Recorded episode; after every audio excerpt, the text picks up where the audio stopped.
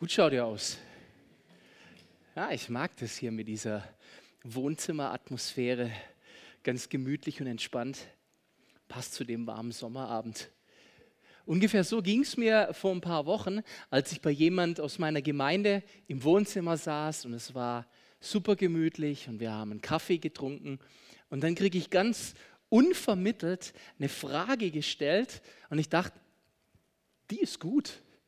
Und ich mag es, wenn Gespräche nicht oberflächlich sind, sondern du tief gehen kannst. Nicht fla, fla, fla, Wetter, fla, fla, fla, Urlaub, fla, fla, fla, Job, sondern das ging tief, denn mein Gegenüber fragte mich, Peter, was ist bei dir gerade das geistliche Thema, also dein Thema, das dich gerade am meisten so um Glauben rum beschäftigt? Und ich dachte so, ja, wusste dann aber doch ziemlich schnell, was gerade mein Thema ist. Und das ist definitiv schon seit geraumer Zeit die mächtige, starke und kraftvolle Hand Gottes, die heute noch genauso powerful ist, wie sie vor 2000 Jahren, vor 4000 Jahren seit Erschaffung der Welt und überhaupt immer war. Und das ist so ein Thema, was ich spannend finde, weil oft unser Erleben, unsere Gefühlswelt nicht ganz damit übereinstimmt, was wir glauben und zugegeben in Phasen, wo wir strugglen, da ist es enorm schwer, sich daran festzuhalten. Also jedenfalls geht mir das so, dass ich viele Dinge weiß von Gott, aber trotzdem fühlt sich Struggle nicht gut an. Und manchmal haben wir den Eindruck, wir sind die Einzigen, die gerade irgendwie ringen mit einem Thema, die gerade kämpfen mit einem Thema. Und die Instagram-Momente des Lebens, die wir bei anderen Leuten sehen, die machen es einem dann auch nicht einfacher. Vorher hat er Steffen scherzhaft zu mir gesagt, Peter, ich sehe dich sonst nur bei Instagram, wenn du irgendwie am Bodensee rumhängst. Und könnte man meinen, mein halbes Leben findet am Bodensee statt. Ja, wäre schön. Fakt ist aber, ist das ein prophetisches Wort? Bam. Fakt ist, ich habe so circa alle sechs Wochen einen Beraterjob am Bodensee und darf dann für einen Halbtag dorthin und fahre immer so hin, dass ich mindestens einen Kaffee am Seeufer habe.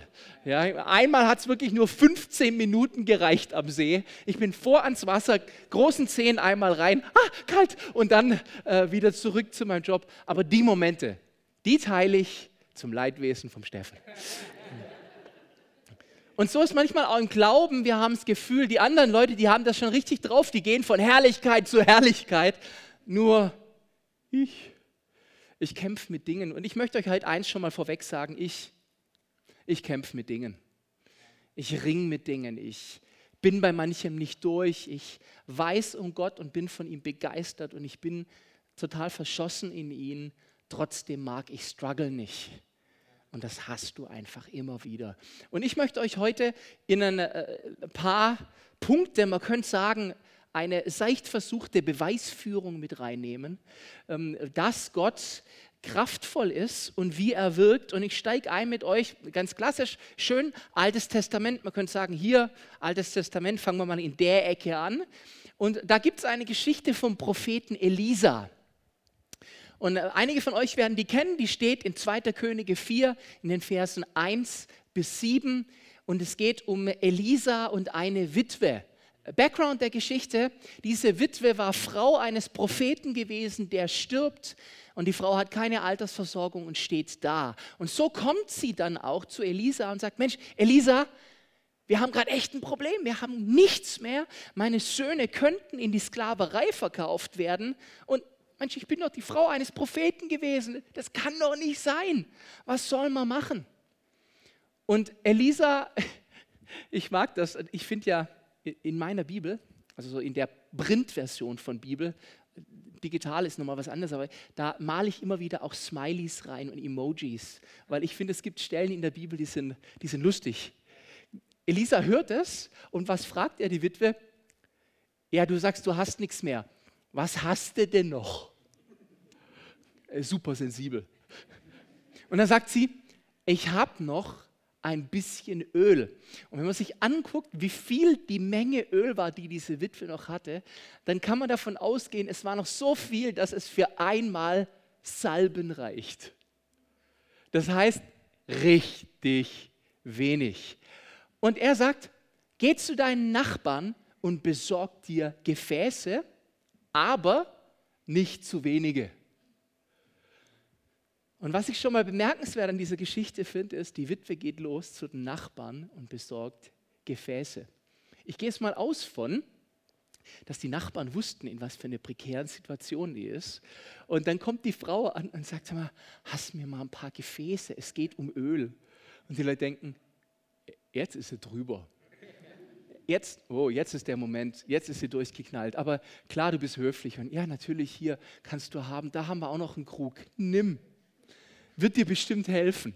Und dann kommt die zurück mit den ganzen Gefäßen und Elisa ähm, fängt an, diese, dieses Öl in diese Krüge zu füllen und es hört sich an wie ein Märchen der Gebrüder Grimm.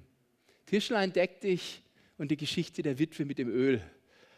Aber wirklich, was passiert ist, diese Gefäße werden alle voll mit Öl. Er gießt, er gießt und das Öl hört erst auf zu fließen, als alle Gefäße voll sind.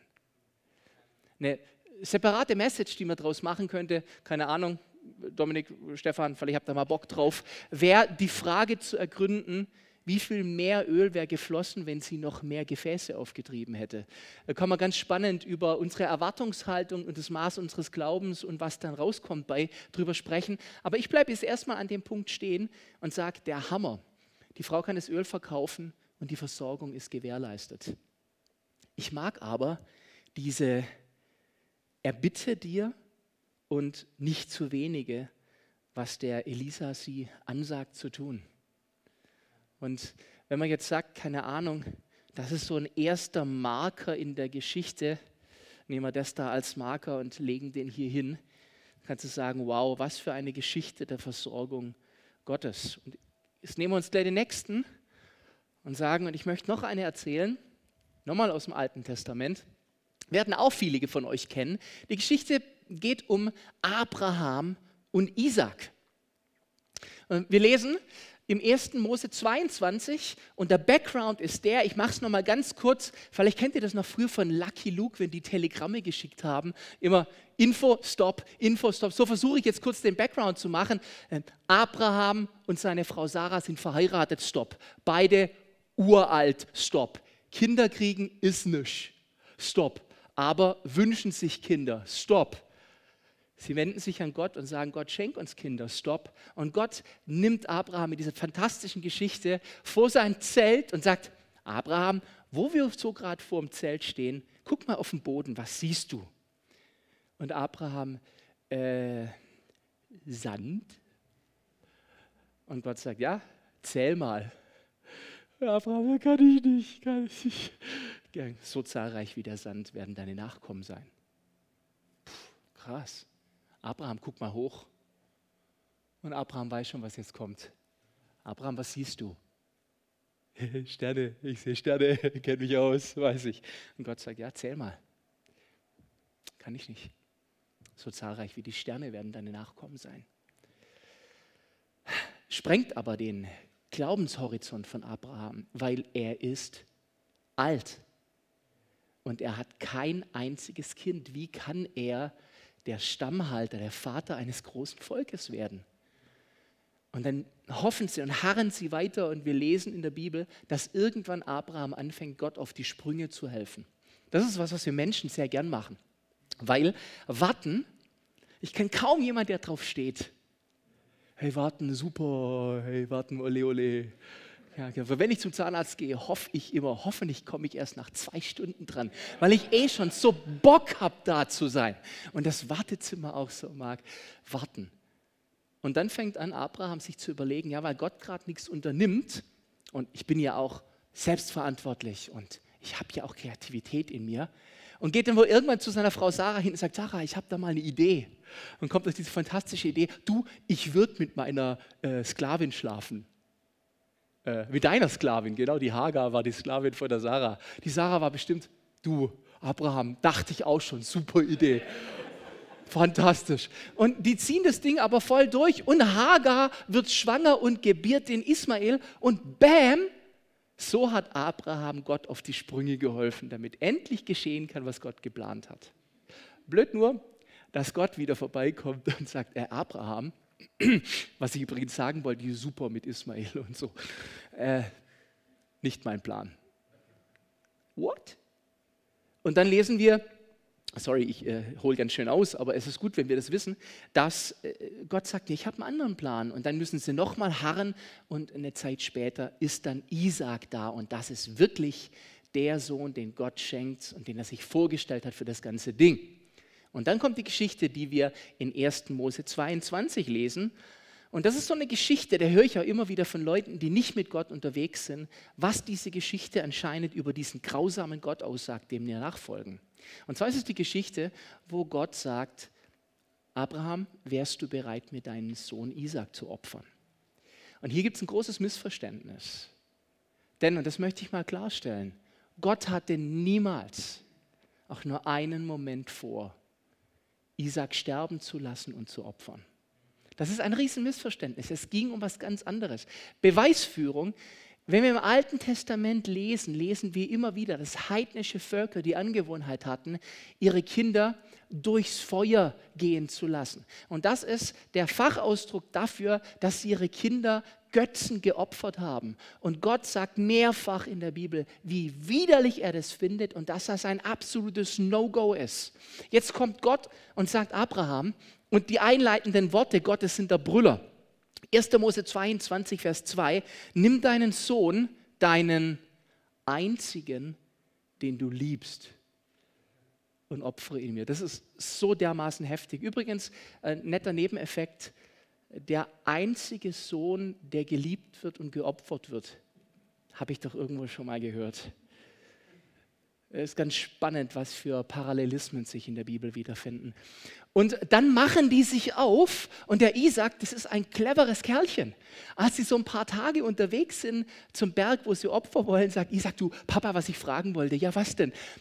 Ich habe gesehen, wir, wir haben Holz. Ja, yay, wir haben Holz. Und, und wir haben Feuer. Ja, wir haben Feuer. Aber was mir aufgefallen ist, was fehlt, ist... Äh, was, und Abraham sagt, Mach dir keine Gedanken, Gott wird schon für das Opfer sorgen. Und dann gehen sie den Berg hoch und Isaac lässt sich die Hände fesseln und lässt sich auf den Altar legen. Das ist wirklich in Vater-Sohn-Beziehung ein echt kritischer Punkt.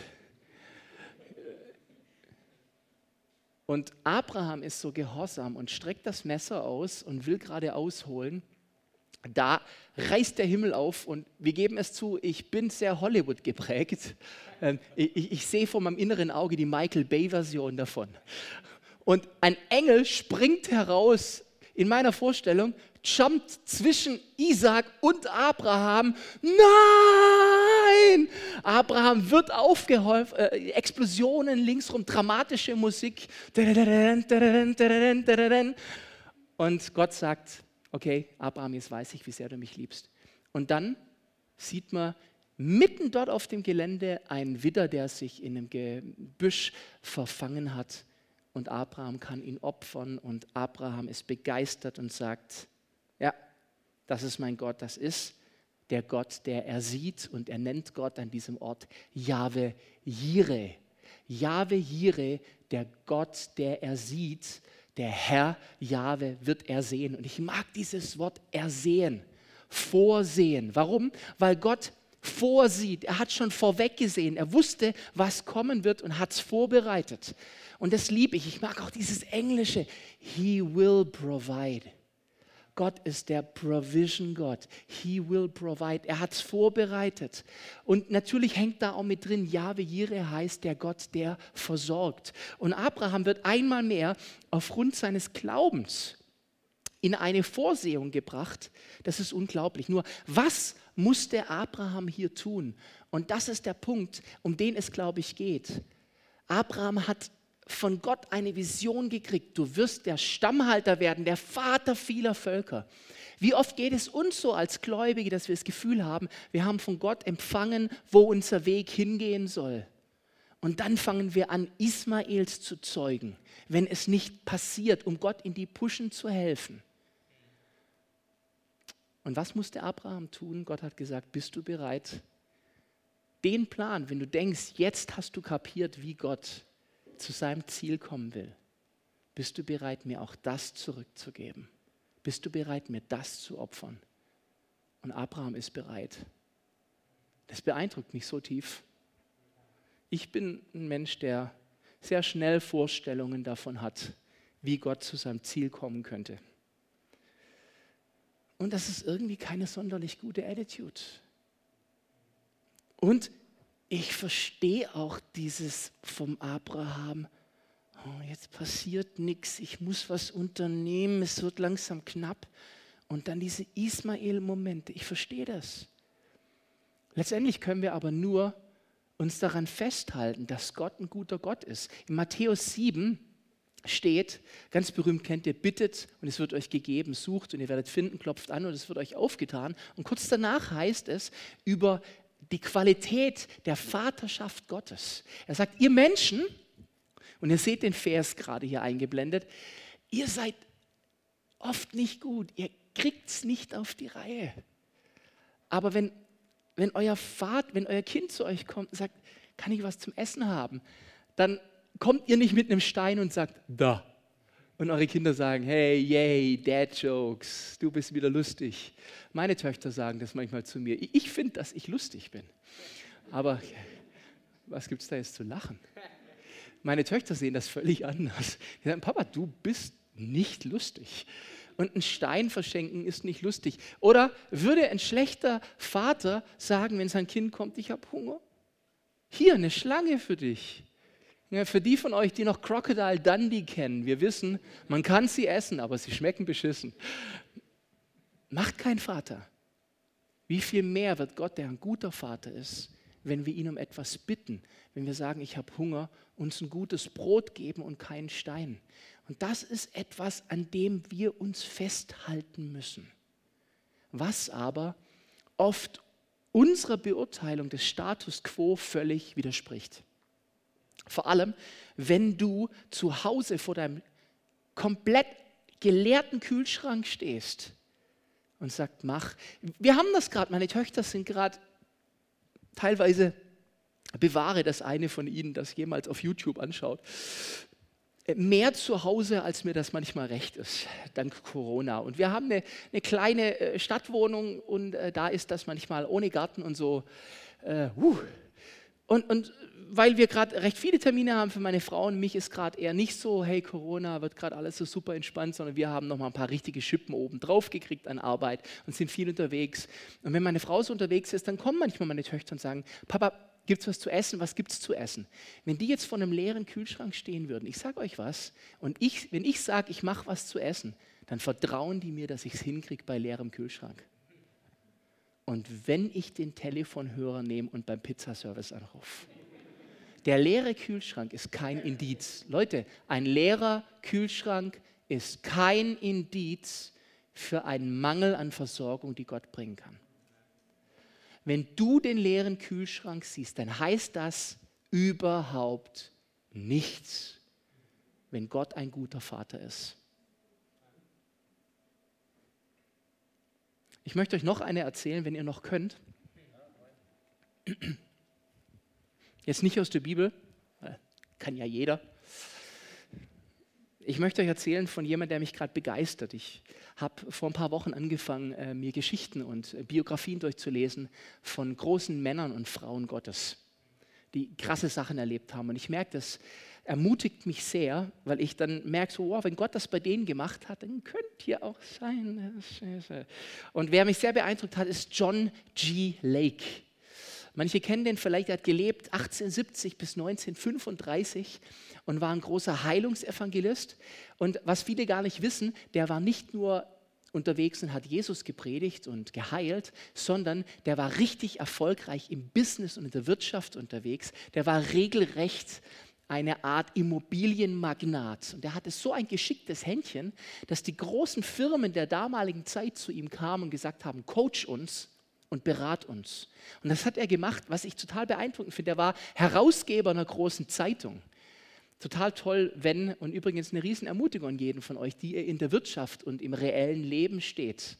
Oft begegnet mir kurzer äh, Sidekick hier an der Stelle, äh, dass mir Leute sagen, Mensch Peter, ich würde mir auch so wünschen, im vollzeitigen Dienst zu sein. Wenn du ein Kind Gottes bist, dann bist du immer im vollzeitigen Dienst. Und dann spielt überhaupt keine Rolle, ob du ein Headset anhast und hier auf der Bühne stehst oder dich zufällig Pastor nennst oder ob du Gruppenleiter bist in der Firma oder ob du am Schreibtisch sitzt oder auf dem Bau bist. Dann bist du immer Vollzeitler, weil die Liebe Gottes weiterzugeben, das ist unser ganzes Sein. Und John G. Lake hat das gemacht im Business, aber dann auch in ganz spezieller Weise in der Art, wie er gepredigt hat. Und irgendwann kam Gott zu ihm und sagte, so John, jetzt bündelst du nochmal deine Finanzen und mietest eine Halle an und ihr macht ein paar große Veranstaltungen. Und er hat das gemacht. Ich nehme an, da ging viel Geld bei drauf und die waren sehr erfolgreich. Und kurze Zeit darauf sagte Gott, und jetzt John, geht es mit Sack und Pack nach Afrika. Und John G. Lake, sieben Kinder, packte seine Frau, sieben Kinder, vier weitere Mitarbeiter und hat sein letztes Geld verwendet, um sich Tickets zu kaufen für eine Überfahrt nach Südafrika. Mit letztem Geld meine ich, sie gingen an Bord und hatten noch einen Dollar 50 in der Tasche. Haben sich aufgemacht nach Südafrika, hatten keine Missionsgesellschaft, die sie ausgesandt hat, nur dass Gott gesagt hat, geht dorthin. Problem an der Sache, zur damaligen Zeit haben die Einwanderungsbehörden in Südafrika vorgeschrieben, dass jede Familie, die einreisen möchte, 125 Dollar Barbesitz nachweisen muss. Weiß nicht, wie gut ihr in Mathe seid. Ich war da nie sonderlich gut, aber wenn ich mich recht erinnere, gibt es zwischen 1,50 Dollar und 125 Dollar eine enorme Diskrepanz. Aber John hat vertraut, Gott wird uns versorgen. Gott ist Gott Jahwe Jireh, der Gott, der vorsieht. Tja, Jetzt steuern die Afrika an und sehen schon den Zielhafen. Aktueller Stand im Geldbeutel 1,50 Dollar. Jetzt wird die Frau von John G. Lake nervös. Sagt, John, darf ich mal mit dir sprechen? Was machen wir? Und John sagt, naja, wir werden uns ganz normal jetzt in die Schlange einstellen und werden schauen, dass wir da einwandern. Sie muss nur gedacht haben, was? Sie stellen sich an, stehen in der Schlange, während John G. Lake in der Schlange steht, klopft ihm von hinten jemand auf die Schultern und sagt, entschuldigen Sie, darf ich Sie mal fragen, was machen Sie hier? John G. Lake erzählt, was Sie machen und der Mann sagt, ich habe wirklich das Gefühl, ich soll Ihnen hier 200 Dollar in die Hand drücken und damit Ihre Arbeit unterstützen. Dann nimmt das Geld, die gehen von Bord und können einreisen. Stehen am Hafen und jetzt die, haben nichts gehabt, verstehen? Die sind einfach hin nach Afrika, stehen am Hafen. Während sie da stehen, sehen sie, wie eine Frau, ich stelle es mir vor, wie ein, wie ein durchgeknalltes Huhn durch die Mengen läuft, alle möglichen Leute anquatscht, bis sie bei ihnen ankommt und sagt, sind Sie eine Missionarsfamilie aus, aus Amerika? Ja, wie viele sind Sie? Er sagt, ja, meine Frau, ich und unsere sieben Kinder. Dann sind Sie das was sind wir? Gott hat zu mir gesagt, ich soll heute hier an den Hafen bei dem Schiff, das heute ankommen wird, mit einer Missionarsfamilie aus, Afri aus Amerika da sein und die wird neunköpfig sein und denen soll ich ein vollkommen möbliertes Haus geben und kostenlos zur Verfügung stellen. Packt die direkt in ihre, weiß nicht, Kutsche, die fahren durch Johannesburg und kriegen ein komplett möbliertes Haus, können dort wohnen. Bereits eine Woche später predigt John G. Lake vor 500 Zulus und die werden berührt. Als er nach einigen Jahren zurückgeht nach Amerika, kann John G. Lake zurückschauen auf die Zurüstung von 1250 Predigern, Pastoren, die Gründung von 625 Gemeinden und hat erleben dürfen, wie 100.000 Menschen zu Jesus gefunden haben. 1,50 Dollar. Er glaubt, er glaubte an den Gott, der vorsieht. Ein Motto von John G. Lake war, dafür war er berühmt, ich zitiere, das Geheimnis des Christseins ist zu sein. Es liegt darin, ein Besitzer, Träger der Natur Jesu zu sein. Wow. Im Original, The secret of Christianity is being It is in being a possessor of the nature of Jesus Christ. Ich mag das, weil wir Christen oder wir Menschen definieren uns oft über Sein, äh, über Tun. Und Gott sagt, ihr müsst sein. Und das schließt dieses Vertrauen ein. Und wisst ihr, was ein großer Hänger ist, den wir oft haben? Wir denken, dass Glaube ein Gefühl ist. Glaube ist kein Gefühl. Glaube ist eine Entscheidung. Das ist der Unterschied. Wenn ich im Bedrängnis bin, fühle ich mich nicht nach Bedrängnis. 1,50 Dollar. Ich brauche 125, der Kühlschrank ist leer. Ganz ehrlich, mir wären auch Christen gruselig, die so drauf sind. Da denkst du, jetzt, jetzt sind wir durch. Das ist dann kein Gefühl, sondern es ist die Frage, nehme ich diese Wahrheiten, leg sie hin und stell mich drauf und sag, das ist mein sicherer Grund, weil Gott ein guter Vater ist, weil er versorgt, weil er vorsieht, weil er weiß, was geschehen wird, weil ich im Prinzip ein Lineal nehmen kann und sagen kann, wenn er es da getan hat und da getan hat und da, lege ich eine Linie an und stelle fest, wow, die ist ziemlich gerade. Na, in der Praxis ist es manchmal ein bisschen kurvig. Aber trotzdem kann ich ungefähr eine Richtung aussehen und kann sagen, wenn das so geschehen ist, ist die Wahrscheinlichkeit hoch, dass hier, wenn es nötig ist, wieder ein Wirken Gottes geschehen wird. Und wisst ihr was, so halte ich mich daran fest. Auch in den Momenten, in denen ich gerade warten muss, in denen es schwierig ist. Aber es ist ein sich stellen auf die Wahrheit. Das ist nicht einfach, aber eine Frage der Entscheidung. Daran muss man festhalten und glauben. Als in Markus 9 ein Mann kommt, dessen Sohn krank ist und sagt, Herr, kannst du ihn heilen?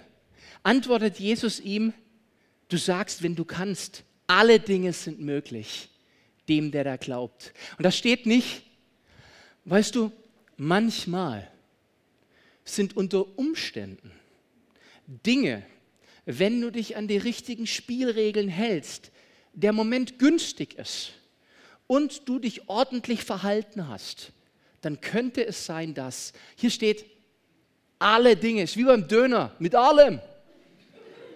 Alle Dinge und mit Scharf sind möglich dem, der da glaubt. Der Punkt ist zu glauben und ganz berühmt ist die Stelle, der Mann sagt, ich will glauben, hilf meinem Unglauben. Und ich danke Gott dafür, dass sowas in der Bibel steht, weil ich bin manchmal auch so, mi, mi, mi, mi, mi, der Kühlschrank ist leer. Aber das ist die Linie, versteht ihr? Er hat es gestern getan, er hat es vorgestern getan, er wird es heute tun und morgen. Denn Gott ist derselbe gestern, heute und in alle Ewigkeit. Einzige Möglichkeit, es wird bei mir nicht passieren. Warum? Weil Gott liebt mich nicht. Ich bin es nicht wert. Ich bin zu unwürdig. Ich bin zu unheilig. Ich bin zu sündvoll. Ich habe es verkackt. Glaubt den Blödsinn nicht. Das ist nicht das Reden Gottes. Es ist ein ganz anderer, der so spricht, der dir sagen will, du nicht. Das gilt für andere. Die Frage ist, bist du ein Kind Gottes oder bist du es nicht? Und diese Frage liegt in deiner Entscheidung. Sagst du Gott, ich will dein Kind sein, dann kannst du es werden. Es ist so simpel. Im 1. Petrus 5, Vers 9 steht, und ich liebe diese Stelle, demütigt euch nun unter die mächtige Hand Gottes. Demütigen heißt in dem Fall, gib deine Vernunft an der Stelle ab an Gott. Ja, die Fakten sprechen dagegen, aber du sagst, ich glaube dir dennoch, damit er euch erhöhe zur rechten Zeit. Gottes Timing zugegeben, indem ihr alle Sorge auf ihn werft. Und werft es da. Werf es nicht da. Sondern bei Werfen, da ist ein Ausdruck drin, das ist da, weil ich es satt habe, weil ich es nicht mehr will. und er sorgt für mich, denn er ist besorgt für euch. Ihm liegt an euch, ihm liegt an dir. Wenn du Sorgen hast, dann bete, bitte vertraue und sei sicher, dass Gott dich versorgt, weil er dein dich liebender, guter und fürsorglicher Vater ist. Das musst du einfach glauben. Und das ist eine Entscheidung. Und dann passieren krasse Dinge. Ihr Worshipper dürft gern schon hochkommen. Gott hat es gestern getan. Gott tat es bei Elisa und der Witwe. Gott hat es gestern getan. Er tat es bei Abraham, Sarah und sie haben ihren Isaac gekriegt. Gott tat es vor kurzem bei John G. Lake mit 1,50 Dollar. Gott hat es in meinem Leben so oft gemacht. Heute stehe ich da und sage, was wird morgen sein? Die Frage ist, vertraue ich dieser Linie? Und ich sage euch, er wird euch weiter versorgen. Du musst dich ihm hingeben. Ich zitiere einen mir sehr wertvollen, befreundeten Pastor, der letzten Sonntag gesagt hat, wenn du deine Sorgen anschaust in deinem Leben, was wird passieren? Die werden größer, die werden dich bestimmen. Wenn du die guten Geschichten in deinem Leben anschaust, was wird passieren? Auf einmal wirst du dankbarer. Wenn du Gott anschaust in deinem Leben, was wird passieren? Du wirst Gott geprägter und Gott ähnlicher. Hast du gut gesagt, Stefan? Kommt dir bekannt vor, ne? Das ist so. Was schaust du an? Was schaust du an? Gott versorgt, er will dich versorgen. Wenn du Sorgen hast, dann bete. Dann bitte, dann vertraue. Und Vertrauen ist eine Entscheidung. Und sei sicher, dass Gott dich versorgt. Warum? Weil er ein guter, guter Vater ist. Und weil er dich liebt. Die Frage ist, hast du dich entschieden, sein Kind zu sein? Dann gehört dir der himmlische Kühlschrank. Und der ist nie leer. Es ist deine Entscheidung. Wenn du magst, dann erheb dich von deinem Platz, zieh deine Maske an und verrückt, normalerweise würde man sagen, lasst alle eure Masken fallen. In den Umständen sagen wir, zieh deine Maske an, meine Güte. Und lass uns gemeinsam als ein Commitment dieses Lied singen, Good, Good Father. You're a good, good Father. That's who you are. I'm loved by you. That's who I am. Es ist, es ist nicht, ich bin von dir geliebt. Das ist einfach so, sondern ich bin von dir geliebt. Das macht meine Identität aus. Ich werde dadurch, dass ich von dir geliebt werde. Und dadurch kann ich sein, wie John G. Lake es gesagt hat. Und wenn du gerade an einem Punkt stehst, wo du struggles, wo du Probleme hast, die Linie zu sehen, dann erheb dich aus dieser Situation und gib deinen Blick auf Gott, indem du dieses Lied als ein Commitment aussingst. Und wenn wir das Lied gesungen haben, werde ich nur mal kurz kommen und für dich beten.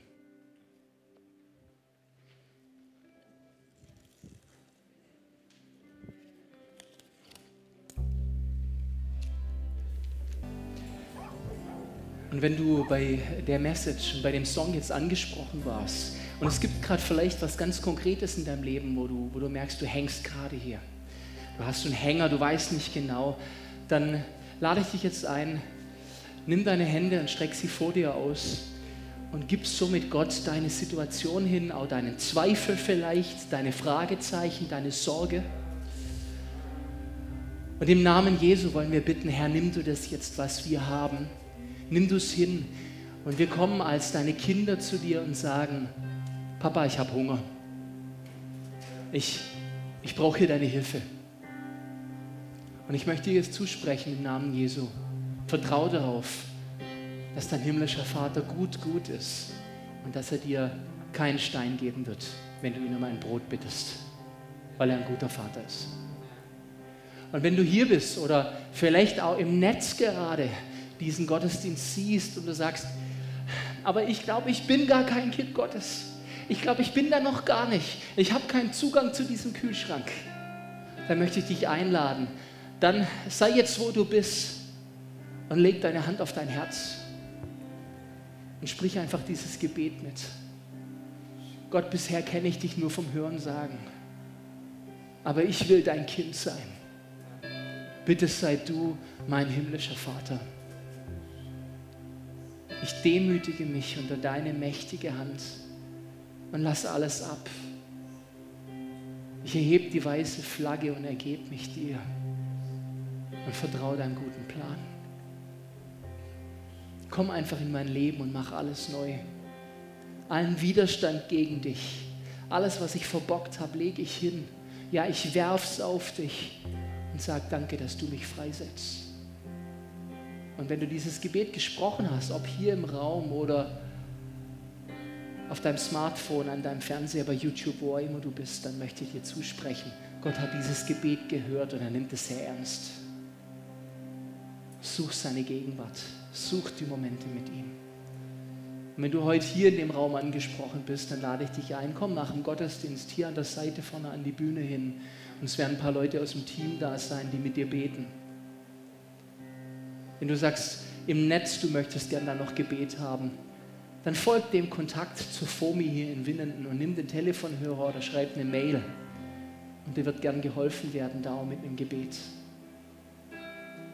Aber mach nicht länger rum, allein unterwegs zu sein und nicht dieses Kind Gottes zu sein. Und wenn du schon lange mit Gott unterwegs bist, dann ermutige ich dich nochmal und erneuere nochmal diesen Ruf, auch dieses Zitat von John G. Lake, was wir vorher gehört haben.